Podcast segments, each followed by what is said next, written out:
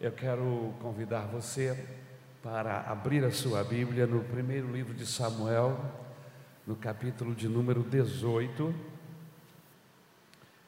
Eu pedi aos meus queridos lá em cima para colocar o esboço, mas se não tiver condição, eh, os irmãos estão perdoados porque a culpa não é de vocês. Eu mandei o esboço já praticamente agora. E às vezes a coisa não, não acontece do jeito que a gente planeja. Amém?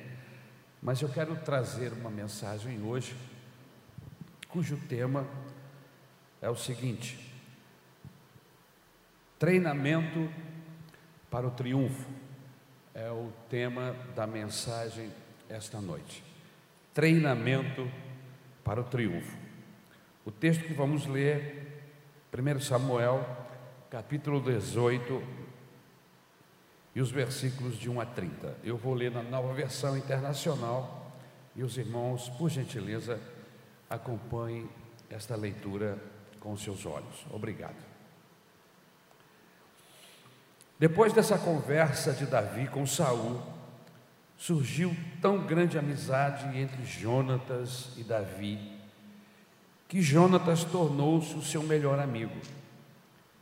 Daquele dia em diante, Saul manteve Davi consigo e não o deixou voltar à casa de seu pai. E Jonatas fez um acordo de amizade com Davi, pois se tornaram seu melhor amigo. Jonatas tirou o manto que estava vestido e o deu a Davi com sua túnica e até a sua espada, seu arco e seu cinturão. Tudo que Saul lhe ordenava fazer, Davi fazia com tanta habilidade que Saul lhe deu um posto elevado no exército. Isso agradou o povo, bem como aos conselheiros de Saul. Quando os soldados voltaram para casa, depois que Davi matou o filisteu, as mulheres saíram de todas as cidades de Israel ao encontro do rei Saul, com cânticos e danças, com tamborins, com músicas alegres e instrumentos de três cordas. As mulheres dançavam e cantavam. Saul matou milhares, Davi dezenas de milhares. Saul ficou muito irritado com esse refrão e aborrecido disse: Atribuíram a Davi dezenas de milhares, mas a mim apenas milhares. O que mais lhe falta senão o reino? Daí em diante, Saul olhava com inveja para Davi. No dia seguinte, um espírito maligno mandado por Deus apoderou-se de Saul e ele entrou em transe. Em sua casa, enquanto Davi tocava a harpa, como costumava fazer, Saul estava com uma lança na mão e atirou, dizendo: Encravarei Davi na parede. Mas Davi desviou-se de é, desviou-se duas vezes. Saul tinha medo de Davi porque o Senhor o havia abençoado e agora estava com Davi. Então, afastou Davi de sua presença e lhe deu-lhe o comando de uma tropa de mil soldados. Davi conduzia em suas campanhas esses mil soldados. Ele tinha êxito em tudo o que fazia, pois o Senhor estava com ele. Vendo isso, Saul teve muito medo dele Todo Israel e todo Judá, porém, gostava de Davi, pois ele os conduzia em suas batalhas. Saul disse a Davi: Aqui está a minha filha mais velha, Merabe. Eu a darei em casamento a você. Apenas sirva-me com bravura e lute as batalhas do Senhor. Pois Saul pensou: Não o matarei. Deixo isso para os filisteus. Mas Davi disse a Saul: quem sou eu? E o que é a minha família ou o clã do meu pai em Israel para que eu me torne genro do rei? Por isso, quando chegou a época de Merabe, a filha de Saul, ser dada em casamento a Davi, ela foi dada a Adriel de Meolá. Mical, a outra filha de Saul, gostava de Davi.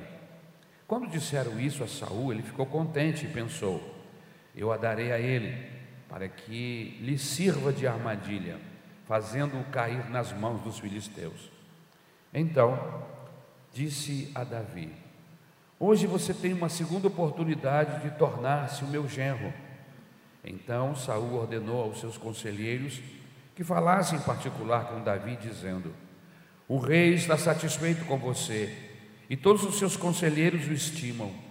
Torne-se agora seu genro. Quando falaram com Davi, ele disse: Vocês acham que tornar-se genro do rei é fácil? Sou homem pobre e sem recursos. Quando os conselheiros de Saul lhe contaram o que Davi tinha dito, Saul ordenou que dissessem a Davi: O rei não quer outro preço pela noiva, além de cem prepúcios de filisteus, para vingar-se de seus inimigos. O plano de Saul era que Davi fosse morto pelos filisteus. Quando os conselheiros falaram novamente com Davi, ele gostou da ideia de tornar-se genro do rei. Por isso, antes de terminar o prazo estipulado, Davi e seus soldados saíram e mataram duzentos filisteus. Ele trouxe os prepúcios e apresentou-os ao rei para que se tornasse seu genro. Então Saul lhe deu em casamento sua filha Mical. Quando Saul viu claramente que o Senhor estava com Davi e que sua filha Mical o amava, temeu ainda mais e continuou seu inimigo pelo resto da vida. Os comandantes filisteus continuaram saindo para a batalha e todas as vezes que o faziam, Davi tinha mais habilidade do que os outros oficiais de Saul e assim tornou-se ainda mais famoso. Obrigado, Senhor, pela tua palavra. Eu só rogo que o teu Espírito Santo me ajude, que esta noite, Senhor, a gente tenha facilidade em passar a tua palavra e, e trazer, Jesus, lições preciosas para as nossas vidas. Me ajuda, ajuda-nos, ó oh Deus. É o que nós te rogamos agora e para sempre, em nome de Jesus.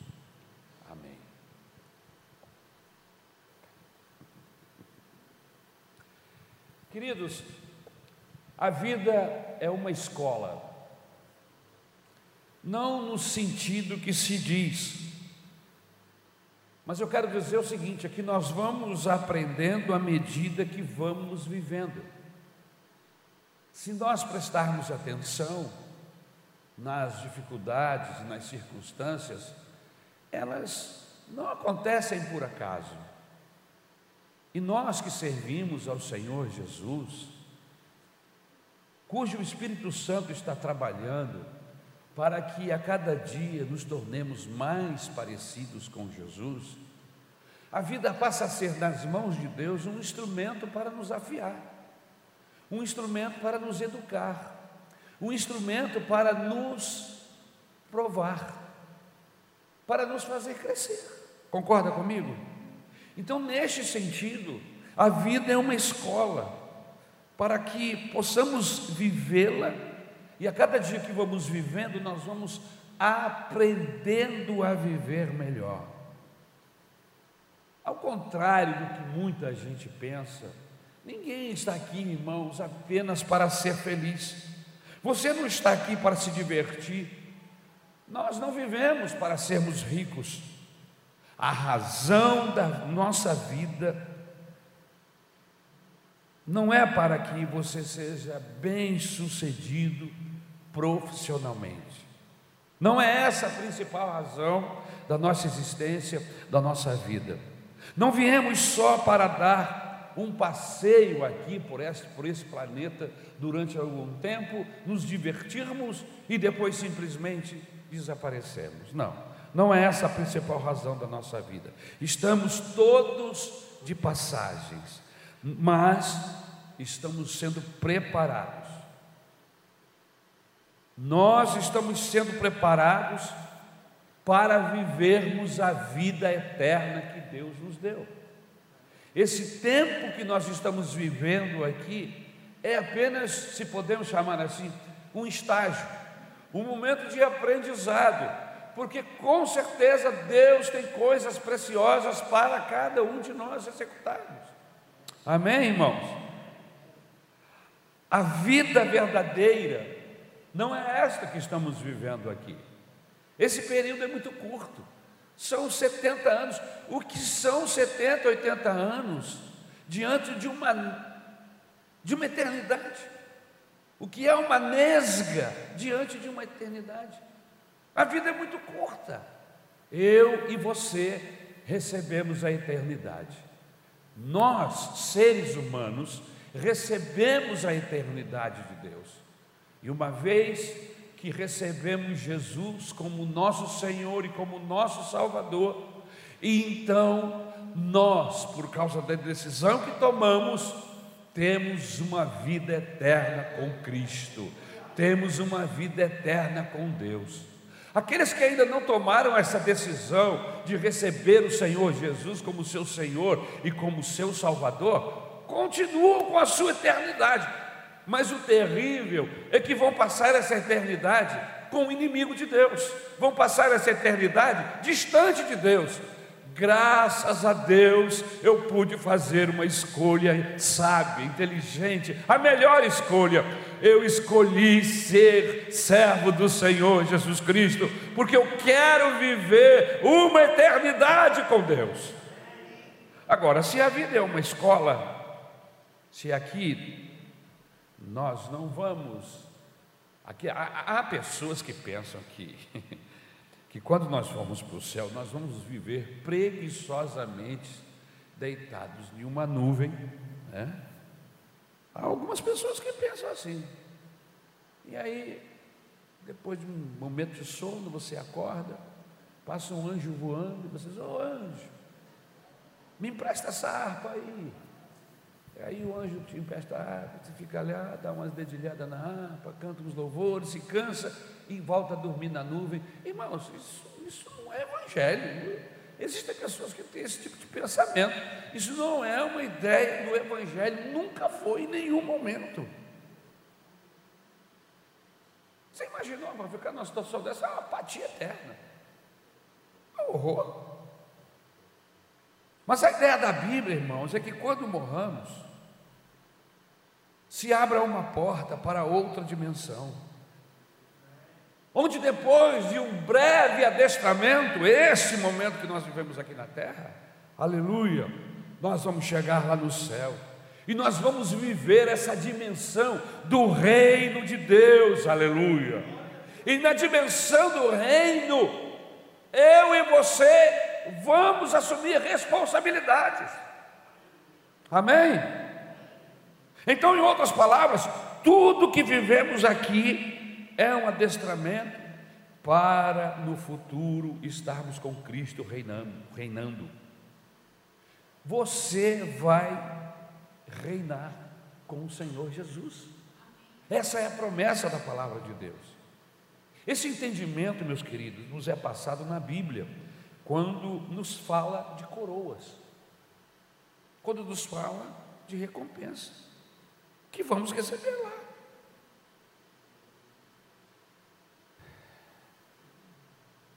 Essa é a ideia de reino de Deus, porque quando você fala de reino, fala de responsabilidade, fala de função.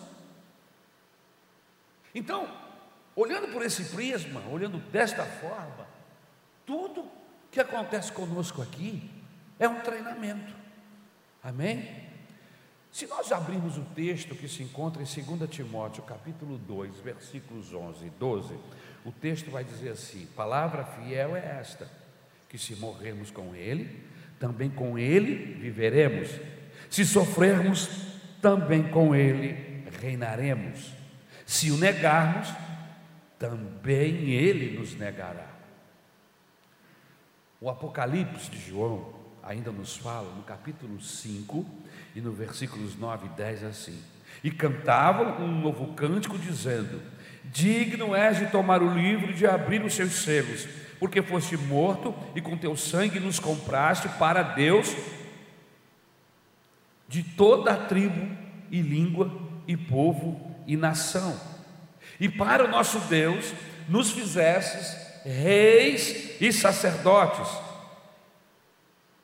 e reinaremos sobre a terra. Não é isso que está escrito aí?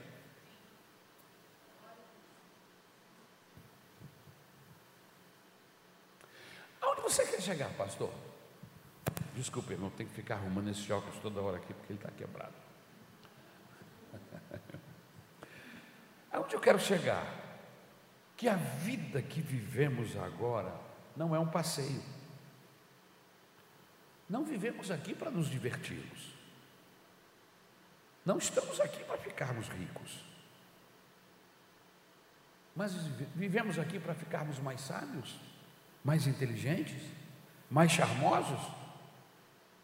Não, irmãos. Nós estamos sendo preparados em um estágio. Esse período que estamos aqui é um estágio preparatório para um dia nós exercitarmos na dimensão do governo espiritual este reino que o Senhor nos prometeu. Essa é a principal razão e essa é a grande mensagem do Evangelho, do cristianismo. De outra maneira, irmão, se nós não entendermos desta forma, não faria sentido o que Jesus disse. E o que foi que Jesus disse, pastor? Quem quiser vir após mim, negue-se a si mesmo. Essa expressão, ela não tem sentido se a vida for um parque de diversões. Tem sentido, irmãos? Não tem. Se estamos aqui apenas para um passeio,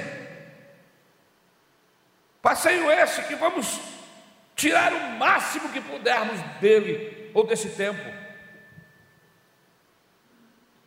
Não tem sentido a expressão do tipo: quem perder a sua vida, ganhá-la. Expressão, palavras do Senhor Jesus.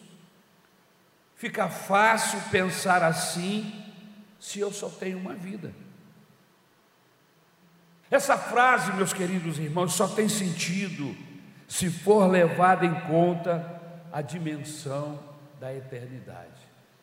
Essa frase só tem coerência se entendermos que a nossa vida não acaba no sepulcro, mas que nós, Deus tem algo para nós nesta vida após morte. Isto aqueles que morrerem, porque a Bíblia diz que Jesus, quando voltar, quem sabe muitos de nós ainda estarão vivos e não experimentarão a morte. Nesse capítulo que nós lemos, meus irmãos, nós vemos Deus adestrando um moço para ser rei. Deus preparando Davi para reinar. Nós vemos isso nos versículos no capítulo 18, 19 e 20. Davi está fazendo um estágio dentro da corte. Ele está como uma espécie de noviço, vendo como é que funciona o reino. Deus está treinando ele, inclusive, se ele havia se esquecido, e eu acredito que não, antes desses dias Samuel tinha estado na sua casa e o tinha ungido rei, mas ele era um menino, apenas um menino, alguém, um pastorzinho de ovelhas lá no meio do campo. E Deus leva Davi para dentro do palácio real, para perto de Saul para que ele aprenda, para que ele veja. E tudo que vai acontecer com Davi doravante é um aprendizado, é um estágio.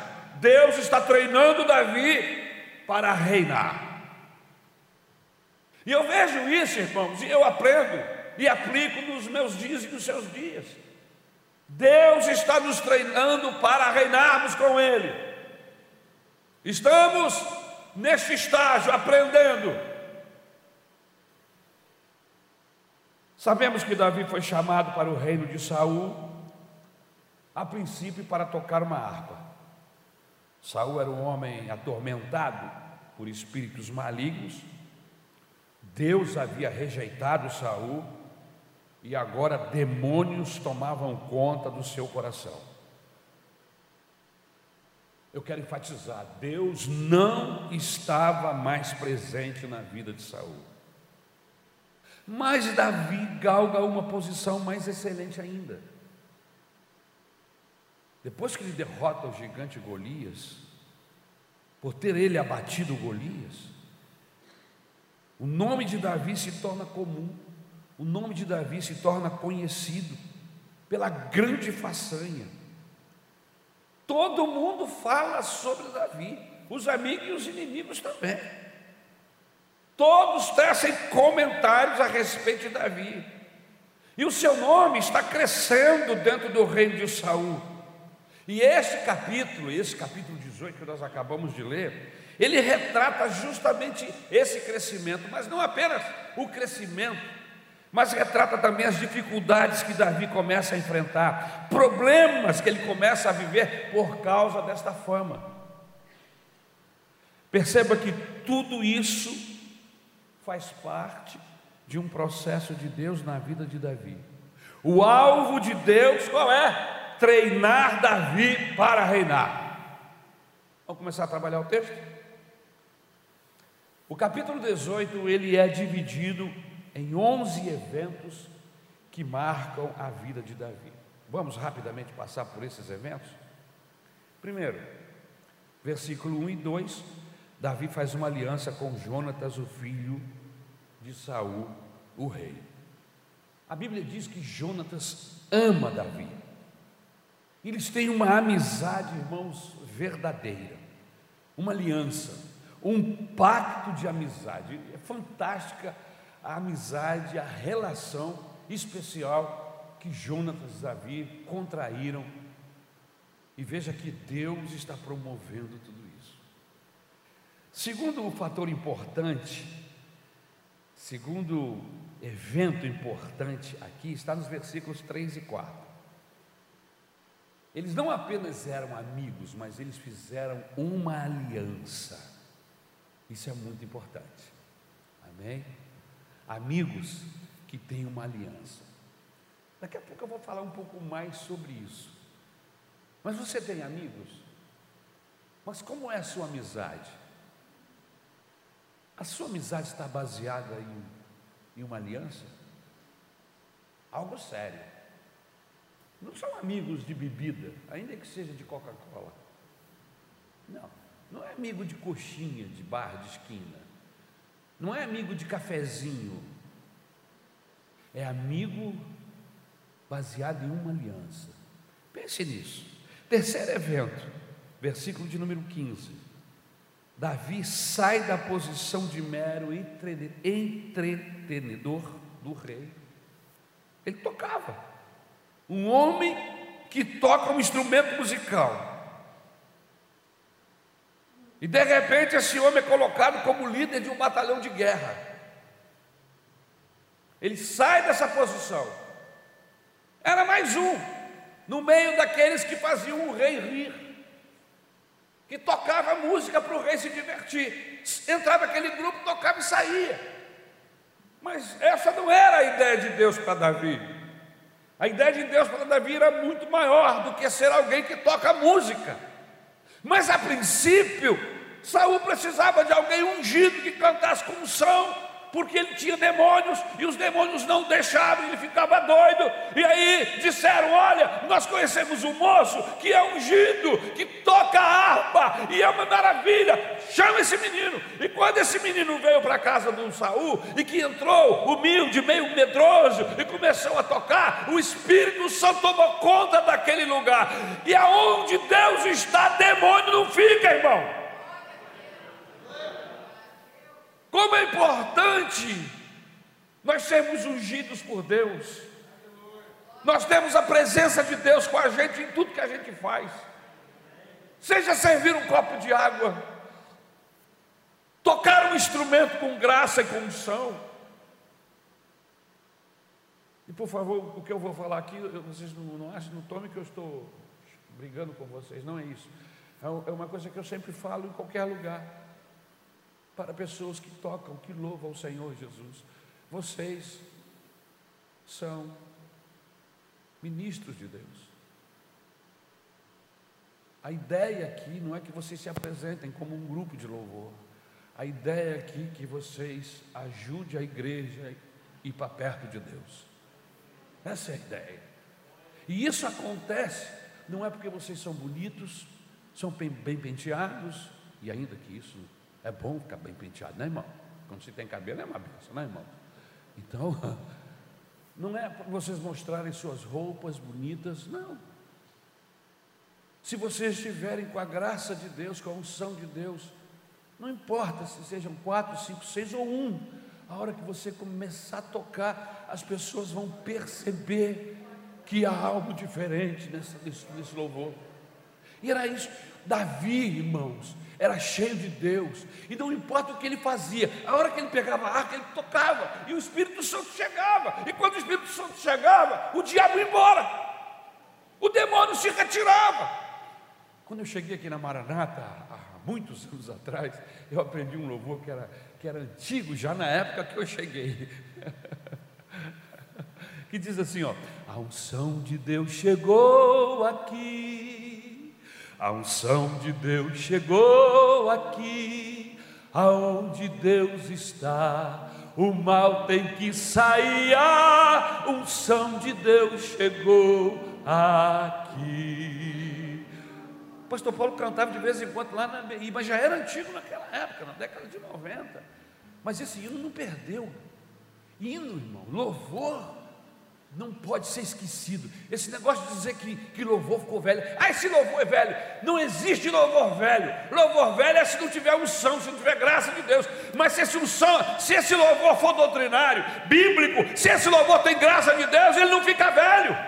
Por quê? Porque está falando verdades de Deus.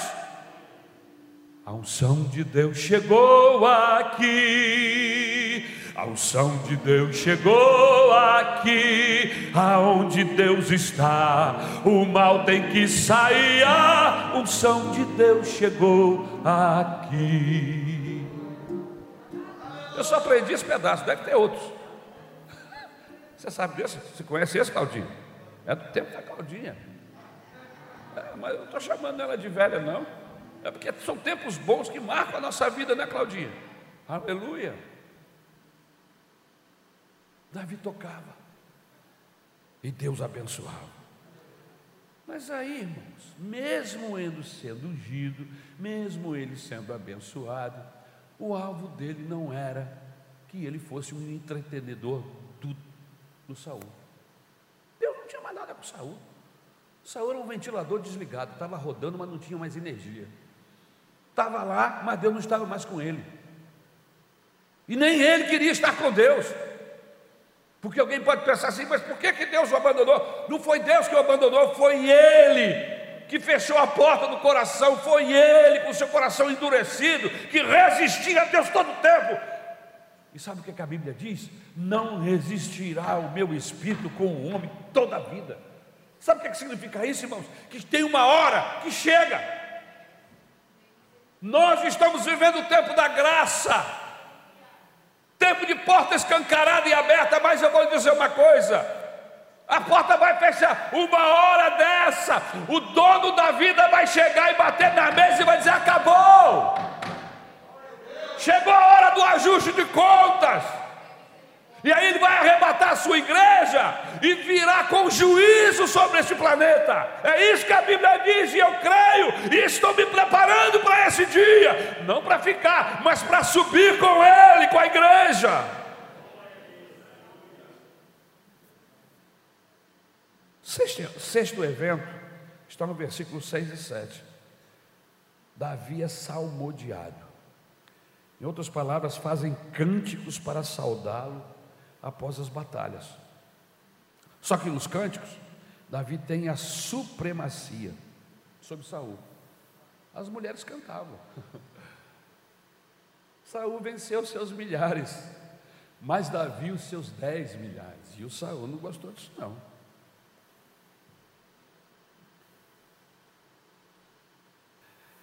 O quinto evento importante aqui no texto, capítulo 18, é que por causa desses cânticos, Davi começa a ser odiado ostensivamente pelo Saul.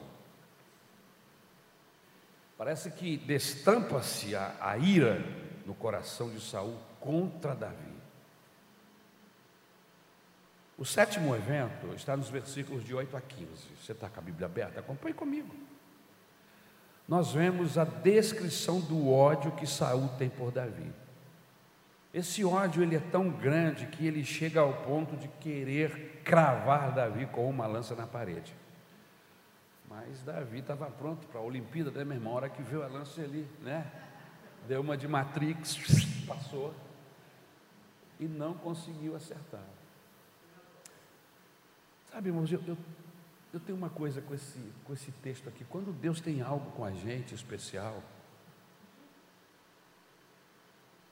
Ninguém, nem o diabo, pode deter esse plano, esse projeto de Deus na sua vida.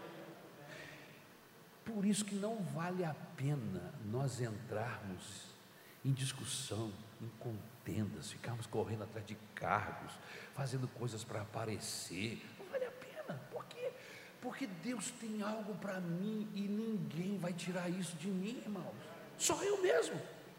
Só eu mesmo que vou jogar isso fora com a minha estupidez, com a minha rebeldia. Mas se eu for fiel ao Senhor e cumprir os seus mandamentos, irmãos, eu não tenho que me preocupar. No momento próprio, Deus vai exaltar você. Amém? Então, eu, eu não tenho problema, esse negócio de ciúme. Isso é uma idiotice que existe. E eu vivo falando isso toda hora, para que eu escute e aprenda. Você não pode ficar com ciúme, seu idiota. Por quê? Porque Deus tem algo com você. E se Deus tem um plano, tem um projeto, e se Deus está usando você, não se preocupe, que outros sejam usados por Ele. A obra de Deus é muito grande, irmãos. Você não tem que ficar disputando com ninguém. No tempo certo, Deus levanta o Davi. Não era o momento ainda. Ele estava sendo treinado, ele não estava pronto ainda. Amém? Por outro lado, o inimigo, sabendo o que estava acontecendo, já começa a providenciar suas armadas para tentar impedir. O inimigo não sabe o que vai acontecer, mas ele percebe os movimentos ele sabia que Samuel já tinha consagrado o rei lá na casa do seu pai, o, o Davi. Ele sabia que o Espírito de Deus já havia se retirado de Saul. Não era segredo para o inimigo o plano que Deus tinha com Davi. Não, não era segredo. Até o Saul já estava desconfiando disso. é? E temia. Houve tentativas, mas tentativas frustradas. Por quê? Porque Deus. Você notou que pelo menos por três vezes nós lemos e Deus estava com Davi. Eu acho essas expressões fantásticas na Bíblia. E Deus estava com ele. E tudo que ele fazia, Deus o abençoava. Isso não é bonito? Isso não é maravilhoso?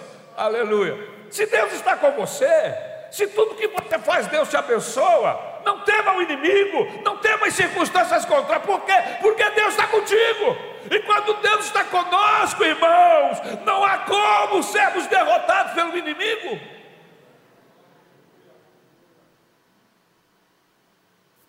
Aí Saul se lembra do prêmio que havia prometido, que quem conquistasse Golias receberia como prêmio a sua filha. E o sétimo evento é os versículos 16 e 18, né? É Saul passando a perna em Davi e sua filha Merabe, porque Davi, Merabe estava prometida para Davi. Foi o próprio Saul que falou isso. Mas ele não estava afim, ele queria matar o Davi. E aí, na hora H, ele pega a Merabe e dá para outro. Fica sabendo que a Mical, sua segunda filha, gostava do Davi, disse: Pronto, vamos armar um esquema, montar uma cilada. Eu dou a minha filha para ele, peço uma coisa impossível, eu não preciso sujar minhas mãos de sangue. Os filisteus vão matar Davi para mim. Esse era o grande plano de Saul. Foi isso que nós lemos ainda há pouco. O oitavo evento, versículo 20, Davi é amada por Mical, a segunda filha de Saul. Saul consente o casamento, mas com segundas intenções. Ele arma uma cilada e vai usar sua filha como isca. Aí no versículo de número 21. O nono evento está no versículo 25. Saul pede uma espécie de dote. E qual era o dote que ele pediu? Ele sabia que Davi não tinha dinheiro, era um moço pobre, de origem pobre. Ele não queria dinheiro. Ele queria que Davi morresse. Então ele pede algo impossível. Qual é o dote? Sem prepúcio dos filisteus. Quando eu era criança, irmãos, eu assistia alguns filmes de índio. Você assistiu também filme de índio? Eu gostava de filme de índio, do Cherokee, Apache, e vai por aí. Né? É, o nome dos caras era interessante, né? Como era o nome, pastor? Você falou aí, cavalo do quê? Cavalo de índio, tudo malhado, né? É, muito legal. Eu me lembro que os índios tinham esse hábito de pedir o escalpo de pessoas. Quando eles iam à guerra, eles levavam como como troféu o, o escalpo da pessoa, né? que acaba aqui, cortava, tirava o pedaço do cabelo da pessoa e saía. O corpo ficava, sem, ficava careca lá, sem cabelo, porque não levava o escalpo. Quem tinha maus escalpo era o, o guerreiro de triunfo, segundo essa cultura indígena. Mas o Saul, ele pede algo muito além do que isso. Ele pede o prepúcio, irmão. E o que é o prepúcio? O prepúcio é, ele pede que cortasse a pele que envolve a glande do pênis do homem. Em outras palavras, era algo impossível. Você matar o cara, tirar a roupa do cara e arrancar fora essa tal pele que envolvia a glande do pênis do, do guerreiro caído. Ele pediu sem prepúcio. Coisa difícil, irmão, coisa complicada. Mas aí Davi gostou do desafio, pegou os homens dele e foi. E o texto bíblico diz que em um tempo menor do que aquele que havia lhe dado, ele não apenas traz 100, mas ele traz 200 prepúcios. Eu não sei o que, que o Saul fez com aquela porcariada toda. Eu fico imaginando ele chegando com aquilo para entregar, né?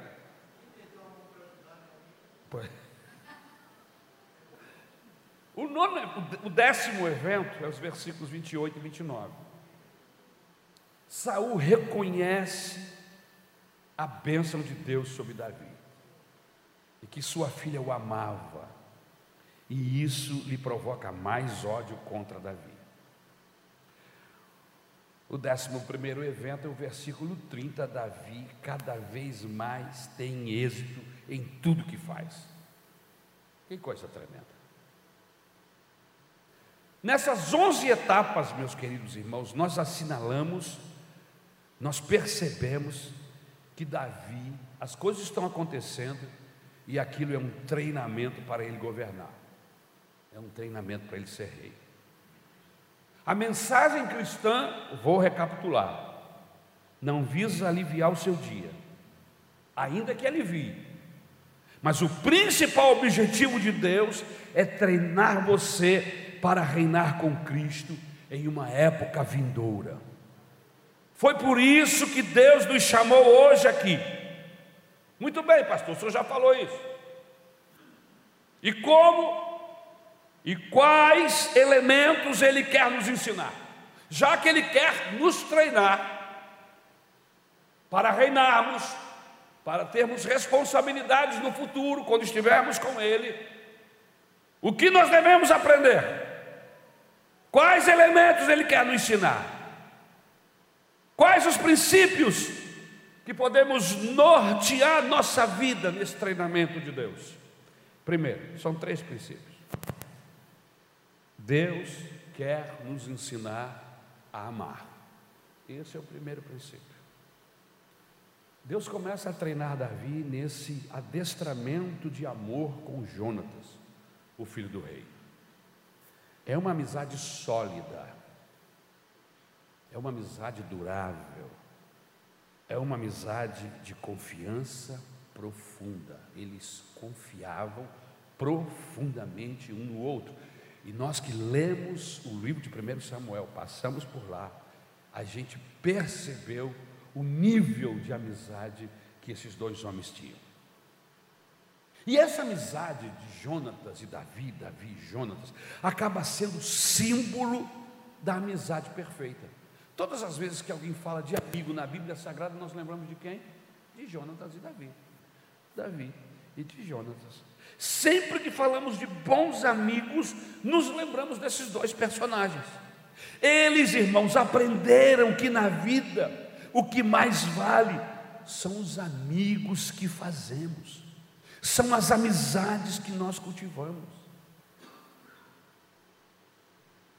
E que ninguém, ouçam isso, ninguém que não tenha amigos pode um dia ser rei. Para ser rei, para governar, você precisa aprender a ser amigo. Isso nos critérios de Deus, talvez não seja nos critérios aí de fora, dessa sociedade maligna e podre, mas nos critérios de Deus, para aqueles que são chamados de irmãos, filhos de Deus, pelo, pelo o, preço pago na cruz do Calvário pelo nosso Senhor Jesus Cristo, é critério. Temos que ser amigos uns dos outros.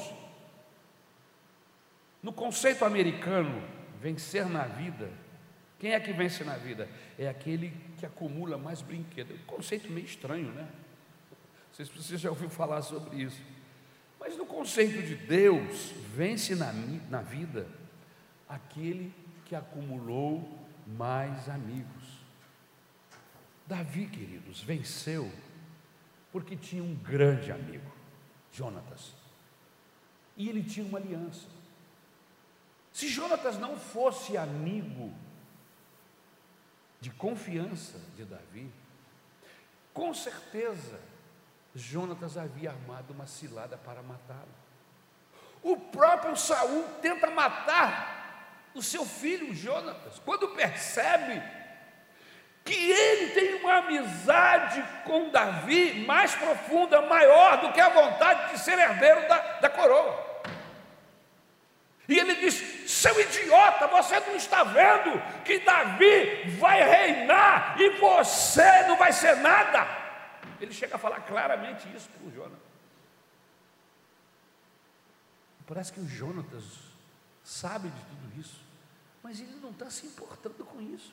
Ele é amigo e ele não trai mesmo seu, ele sabendo que o seu pai quer matá-lo, mesmo sabendo que possivelmente Davi iria reinar no lugar de Saul, cuja cadeira seria por, por, por uma questão de, de, herança, pois ele era o filho primogênito do, do Saul, ele iria herdar a coroa, mas ele é amigo.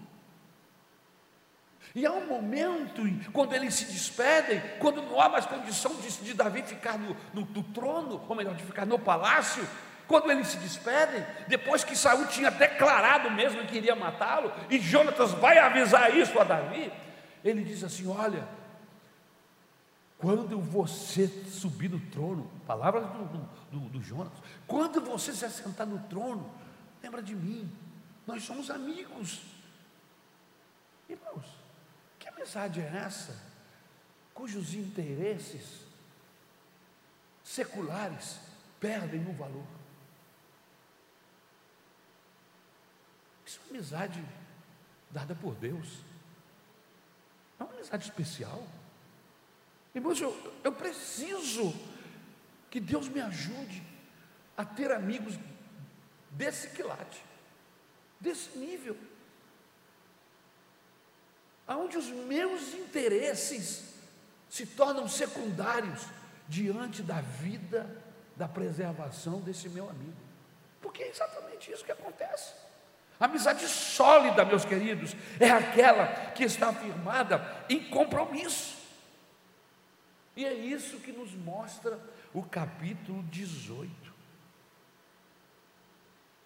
Deixe-me dizer uma coisa que eu aprendi já há algum tempo, depois que eu li esse texto. Não diga que você ama a sua noiva até o dia que você firme um compromisso com ela. Não diga que você ama ou ama a sua noiva ou o seu noivo, até o dia que você tiver um compromisso com ela. Essa palavra amor, ela ficou barata, perdeu o valor. O que vai fazer com que essa moça, esse rapaz saiba que você está falando sério, é quando você assumir um compromisso com ela.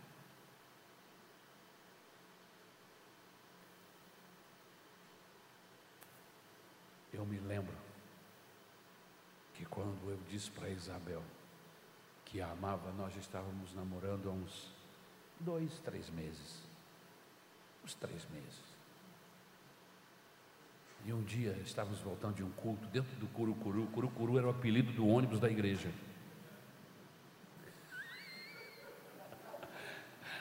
A gente estava voltando do ônibus. Nesse dia eu não estava dirigindo o ônibus, tinha um outro irmão dirigindo. E eu estava em pé, o ônibus estava cheio de jovens, nós tínhamos vindo de um congresso jovem. E aí eu olhei, Isabel estava sentada e eu cheguei perto dela e falei assim: Isabel, eu amo você. E em seguida eu falei assim: e eu vou me casar com você.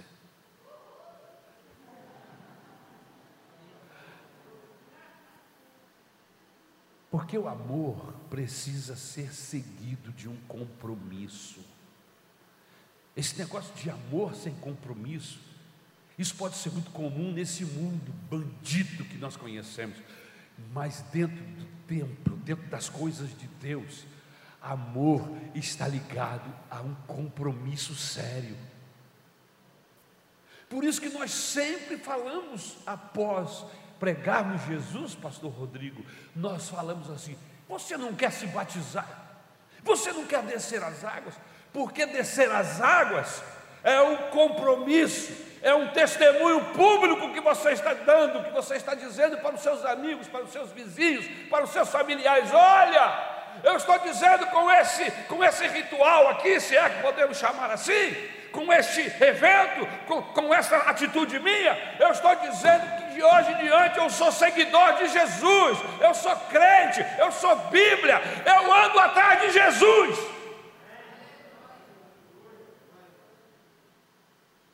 Mas tem gente que fica na igreja anos, e é possível que haja pessoas aqui essa noite que estejam aqui, não fiquem zangados nem tristes comigo. Mas segura aí. Está frequentando a igreja há anos e não se decide, não toma um compromisso com Deus de tornar-se membro da sua igreja, do corpo do Senhor Jesus. Não necessariamente precisa ser na Maranata. Graças a Deus que a Maranata não é a única porta de bênção em Campo Grande. Existem outras igrejas sérias aqui nesta região. Mas você precisa terem um encontro com Deus e assumir um compromisso com Ele. Porque amor, amor, só tem significado se você tiver um compromisso com essa pessoa. Amém? Aleluia. Não diga que ama a sua esposa até que você esteja confirmando diariamente os votos que você fez diante do altar de Deus. Você confirma diariamente os votos que você fez no altar de Deus? Porque ela vai saber que você a ama, ele vai saber que você o ama por causa da sua prática, por causa dos votos que você fez diante de Deus, de fidelidade de amor, de respeito, de cuidado. Você se lembra dos votos? Se lembra? Deveria lembrar. Eu te recebo como, como minha esposa e prometo ah, amar você, cuidar de você, ser fiel a você, perto ou longe. Ajudar você nas suas dificuldades, estar junto com você, em qualquer circunstância, seja na, na, fome, graças a Deus que não tem fome, seja na riqueza, na riqueza, na pobreza, na alegria ou na tristeza, na saúde ou na doença. Estarei com você, você pode contar comigo. É um compromisso, eu sou homem. Eu não sou um saco de batata, eu sou um homem. Eu tenho palavra. Sabe, irmãos? E Deus gosta de gente que tem palavra. E como ele eu oro a Ele, para que não fique só com a minha palavra, para não fique esse sentido de obrigação. Quer dizer que você está obrigado, pastor? É, eu tenho que amar, eu sou obrigado. Até porque é ordem, né? Homens, maridos, amem vossas esposas. É ordem. Tá bom, então vou amar, né? O que, é que eu vou fazer? É assim? Não.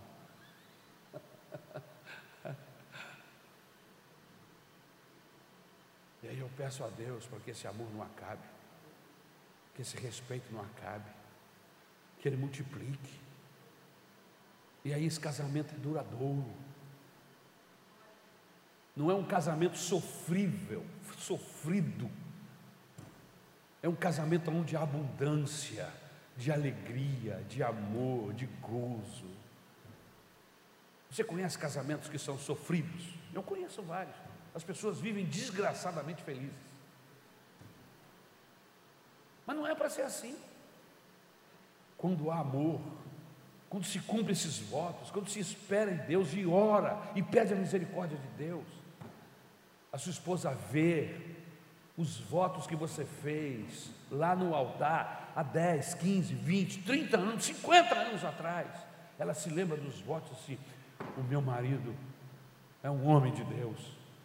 Eu estou há 50 anos com esse homem e ele continua cumprindo os votos que ele fez há 50 anos atrás. Eu me lembro da primeira oração que eu fiz quando eu estava com a Isabel, no quarto que nós estávamos depois da cerimônia de casamento. Eu me ajoelhei e falei: Senhor, eu não vou conseguir fazer Isabel feliz sozinho, me ajuda. Me ajuda a fazer Isabel feliz, Senhor. E Deus tem me ajudado. E se você quiser saber mais alguma coisa, pergunta para ela, porque eu não vou ficar falando bem de mim para você.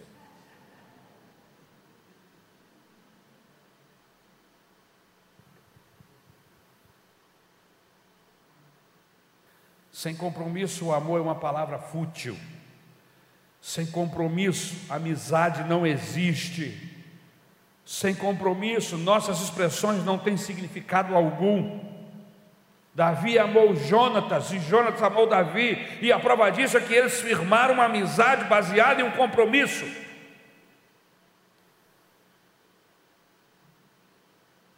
Compromisso e fidelidade, uma coisa que se fala para um amigo, não se diz para ninguém. Que conversa é essa, minha gente? Que eu abro meu coração para você, confio em você, e amanhã, por uma circunstância qualquer, você sai e me entrega para outra pessoa e fala e abre a boca para falar o que eu te confidenciei como amigo. Que tipo de crente é esse que nós somos? Que tipo de conversão é essa que nós temos? Que nós não podemos nem ser fiel a um amigo, que dirá ser fiel à esposa?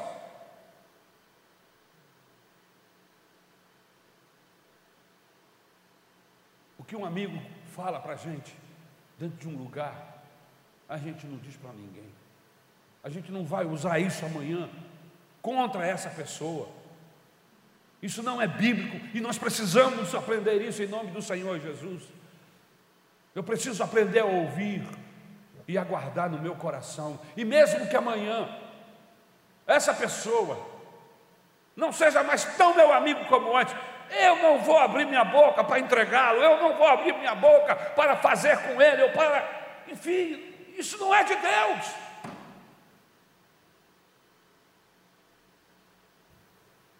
Existe o amigo. Há três tipos de amizades. Existe o amigo que é amigo por prazer, alegria, e é gostoso estar perto dessas pessoas. Existe o, o amigo útil, é aquele que me serve, que é bom enquanto ele está perto de mim. Né? Como o filho pródigo, que arrumou muitos amigos porque eles pagavam tudo. Né? O terceiro tipo de amigo é o, o amigo de amizade mútua, da admiração mútua, da amizade. Sua amizade está firmada em compromisso e não no prazer da utilidade. Uma amizade firmada em valores mútuos, virtude, caráter. E é esse, esse é o, o amigo mais chegado que o irmão, que permanece firme, mesmo quando tudo vai mal.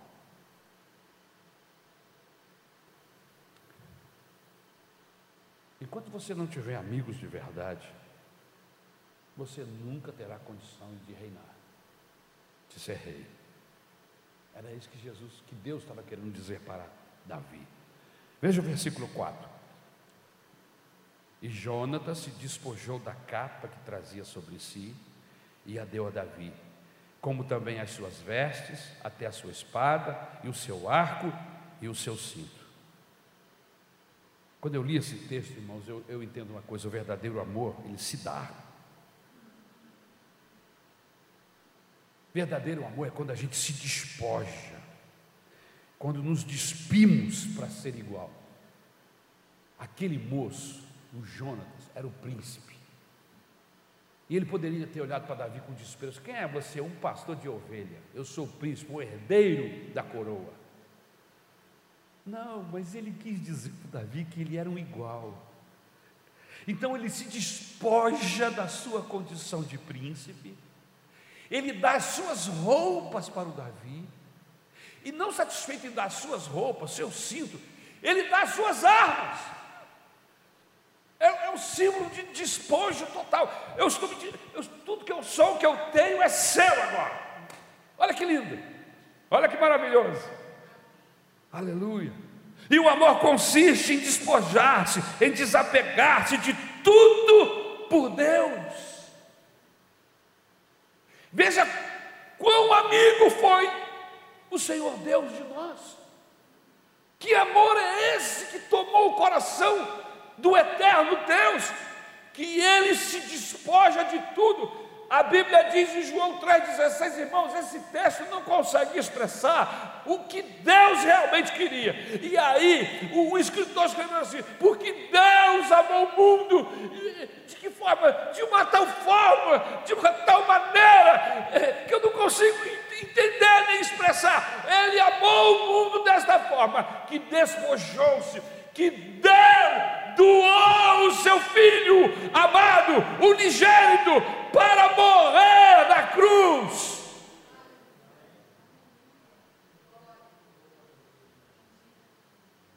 Deus é seu amigo. Samuel deve lembrar dessa. Deus é meu amigo em todo temporal. Cadê o Samuel? Lararirará, lararirará. Sabe não? Elias deve saber. Elias deve saber. É amigo, presente. Salmo de número 46, como é que começa? Deus é o meu refúgio, é onde eu me escondo. Deus é o meu refúgio e fortaleza, socorro bem presente na hora da angústia. Por isso, temeremos, ainda que a terra trema, que os montes se, se movam de um lado para o outro. Aleluia. Que ser é esse? É o ser, o divino, o maravilhoso, que se apaixonou pela criatura e para ganhá-la e para conquistá-la de volta, ele dá tudo, até a sua própria vida, por amor dos seus amigos. Você está entendendo como amizade é importante para Deus? Aleluia. Infelizmente, em nossos dias, o nosso amor é de papo furado, é de tapinha nas costas.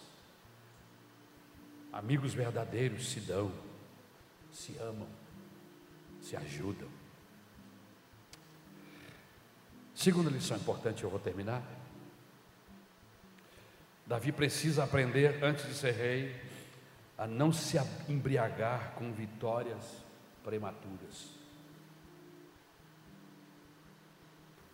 Muitas vezes nós comemoramos vitórias prematuramente. E o fato de comemorarmos ou fazermos festas com vitórias prematuras, isso não nos habilita a sermos reis. As pequenas vitórias que Davi estava vivendo e passando não habilitava ainda, tinha mais prova. Irmãos, quem pensa que o gigante Golias foi a prova maior? Cara, o gigante Golias caiu em três minutos.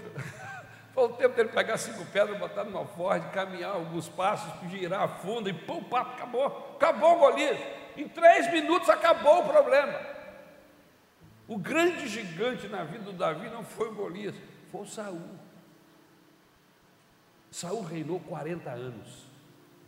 Foi rejeitado no terceiro ano. Davi teve que conviver 37 anos de perseguição. E você que leu a Bíblia, você sabe do que eu estou falando, a ponto dele ter que se refugiar na casa do inimigo, porque a, a, a nação dele não era lugar seguro para ele, ele teve que fugir para a casa dos filisteus, que eram os, os inimigos mais ferrenhos, mais terríveis que Israel teve em todo o tempo.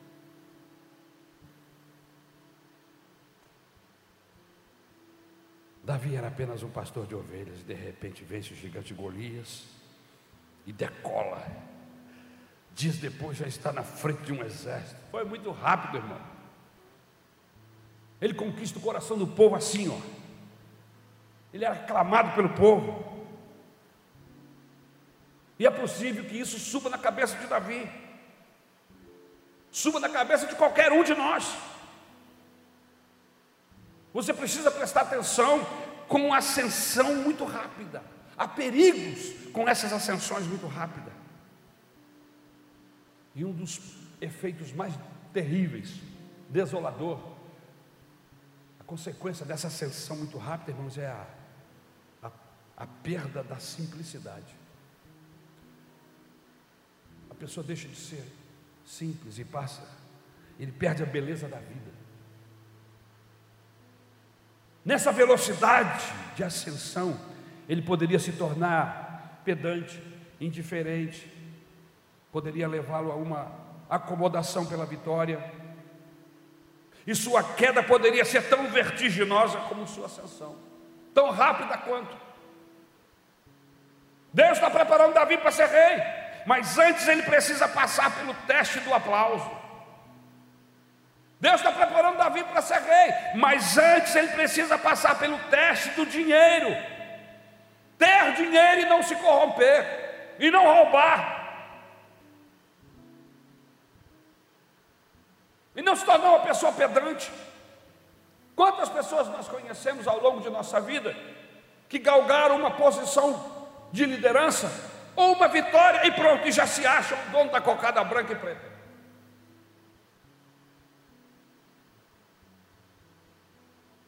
Nunca se esqueça que nós somos seres humanos e que a vida do ser humano vale mais do que qualquer outra coisa. É esse o princípio de Deus, é esse o princípio da amizade. Davi era mais importante para o Jonatas do que a coroa. Isso não é fantástico? Isso vem nos provar, irmãos, que o alvo de Deus não é o aqui ou agora, mas o amanhã, é reinar com Ele. Davi precisa aprender a não azedar a alma quando colocado em circunstâncias de traição. E olha, como é fácil a gente azedar a alma, hein? Como é fácil, se a gente não tomar cuidado, a gente azeda a alma por bobagem. Mas veja que Deus está treinando Davi para ele não se tornar um indivíduo de pavio curto, que azeda a alma com qualquer coisa. Então Deus o coloca em uma saraivada de problemas, de perseguição, de dificuldades. Meu Deus, o que é isso? O mundo está contra Davi. Deus está preparando Davi.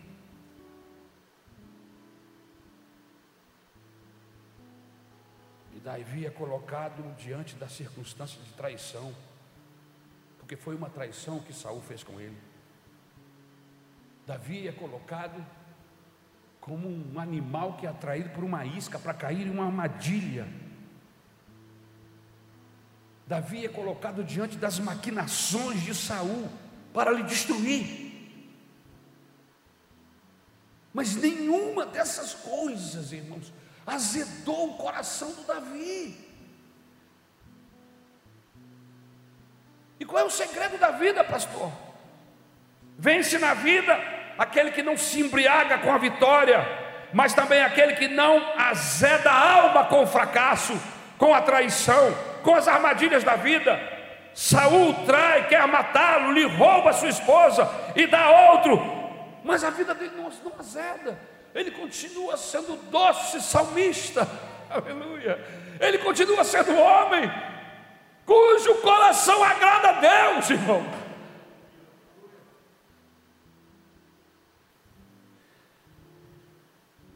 Aí no versículo 23 você vê que ele continua puro. Por quê, pastor? Olha só. E os servos de Saul falaram todas essas palavras aos ouvidos de Davi. Então disse Davi: Parece-vos pouco aos vossos olhos ser genro do rei, sendo eu homem pobre e desprezível? O rei está querendo matá-lo, há uma armadilha.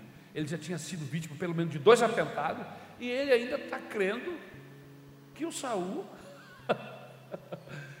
quer fazer dele seu genro. Sabe o que, é que eu vejo aqui? O Saul acreditava, o Davi acreditava nas pessoas.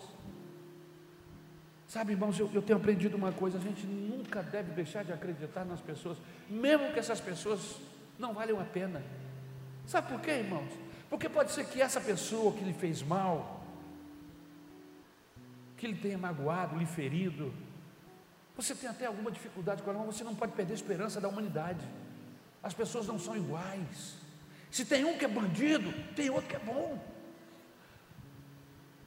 O mundo não está cheio de bandido, não. E mesmo aqueles que são maus, quando Deus entra no processo, Deus usa esses indivíduos de maneira que você é abençoado. Aleluia. Às vezes a gente fica desacreditado. Eu já tive oportunidade de, de ajudar pessoas que depois eu descobri que eram bandidos. Que pegaram o dinheiro que eu dei e, e foram comprar drogas. E foram beber. E foram fazer outras coisas. E aí você diz assim: não dou mais dinheiro para ninguém, não dou, não dou, não dou, não dou. Mas aí tem gente séria, carente, necessitada, passando carências, mas como você generalizou, essas pessoas nunca serão alvo da sua generosidade. Por isso, irmãos, que eu aprendi uma coisa: que Deus, o que eu tenho foi Deus que me deu. Então, eu vou fazer. Depois que esse dinheiro sai da minha mão, ele é abençoado porque ele foi conquistado com suor, com trabalho, com muito grito. Amém. Depois que ele sai da minha mão, não é mais responsabilidade minha. Por isso eu não tenho problema em dar dízimo, irmãos. Ah, porque estão fazendo isso, estão fazendo aquilo com dízimo, irmãos, o que me importa? Eu quero cumprir o que diz a Bíblia Sagrada. A Bíblia diz que é para eu dar. Se não estão administrando, não é o nosso caso, graças a Deus que a administração da nossa igreja é uma administração séria. Mas eu já estive em igrejas onde pessoas me falavam que a administração era precária. E sabe qual foi o meu conselho? Pare de dar o dízimo. Não, continue dando. Porque a bênção está sobre aquele que dá, sobre aquele que é generoso, que abre a mão, que abençoa. Se o outro não faz a parte dele, Deus vai ter com essa pessoa no tempo próprio. Esse é o princípio da generosidade. Davi continuava puro.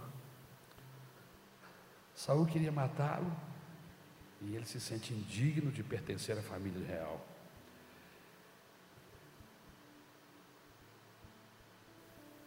Quem consegue trabalhar nessas duas dimensões, esse é o vencedor.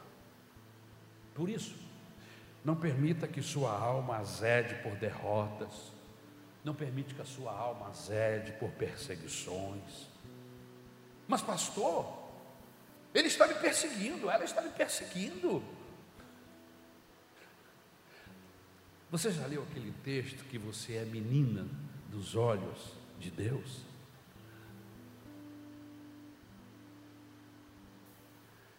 Você já leu aquele texto que a Bíblia diz que Deus acampa ao redor daquele que o teme para guardá-lo?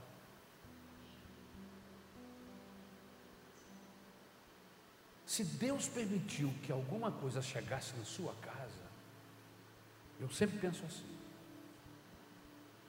Eu não sei por que está acontecendo essas coisas, mas se Deus permitiu chegar até a minha casa, é porque Ele quer me ensinar alguma coisa, é porque eu tenho que aprender alguma coisa nesse processo. Eu preciso ser trabalhado, Deus está se aproveitando. E aí, quando eu percebo isso, irmãos, que é Deus, que é Deus que está permitindo, porque a Bíblia diz que Ele tem a mão na torneira, não vem tentação maior, tribulação maior do que aquela que Ele permite. E junto, quando Ele permite, Ele envia também a solução, Ele envia também a vitória. Então eu tenho que descansar nas mãos desse Deus poderoso e saber que Ele me ama, que Ele é fiel, aleluia.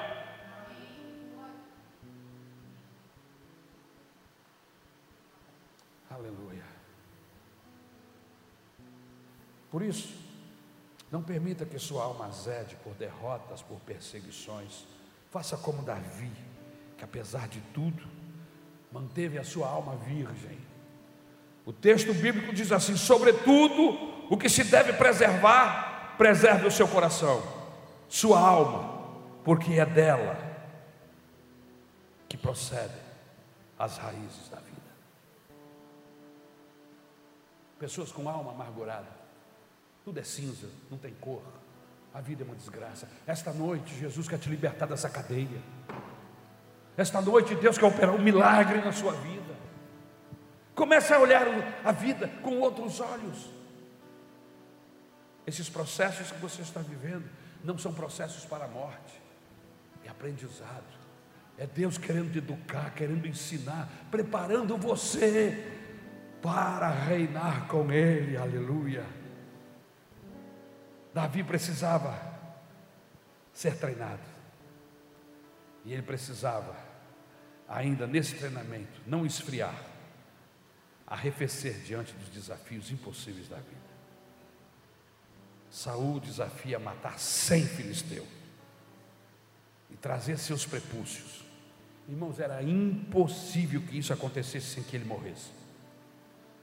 Mas Davi não se deixa estremecer diante do desafio e diz: Na força do Senhor eu irei. E ele foi. Na força do Senhor eu irei. E Deus foi com ele. Eu me lembro dele conversando com Saul antes de enfrentar o Golias. O senhor que não sabe, o meu Deus, quando eu estava lá com as minhas ovelhas, de repente veio um leão e arrebatou uma das minhas ovelhas, e eu saí atrás dele, e com meu cajado, dei sobre a cabeça dele, tirei a ovelha da boca dele e o matei. E não muito tempo depois veio um urso e, e, agarrou uma das minhas ovelhas, e eu fui atrás dele, e eu matei esse urso. Se Deus me deu vitória sobre o leão, e aquele urso vai me dar vitória contra esse gigante filisteu. Que confiança é essa? Olha para trás, são marcos, irmãos. Não esqueça das coisas que Deus fez na sua vida. Se você tem a mente fraca, escreva. Mas faça marcos. O dia em que Deus interviu, o dia em que Deus entrou na minha casa e botou a morte para fora, o dia em que Deus entrou na minha vida e transformou as trevas em luz. Não se esqueça desse dia. Para quê? Para você sempre se lembrar diante da adversidade: se o Senhor é por nós, quem será contra nós? e poder dizer, como disse Samuel, até aqui nos ajudou o Senhor. E não significa que foi tudo uma, uma maravilha, mamão com açúcar, não. Você já leu o livro de Juízes, você leu o livro de Samuel, e você sabe que foi tribulação pura. Mas ele diz até aqui: o Senhor tem estado conosco, e Ele é a razão da nossa vitória.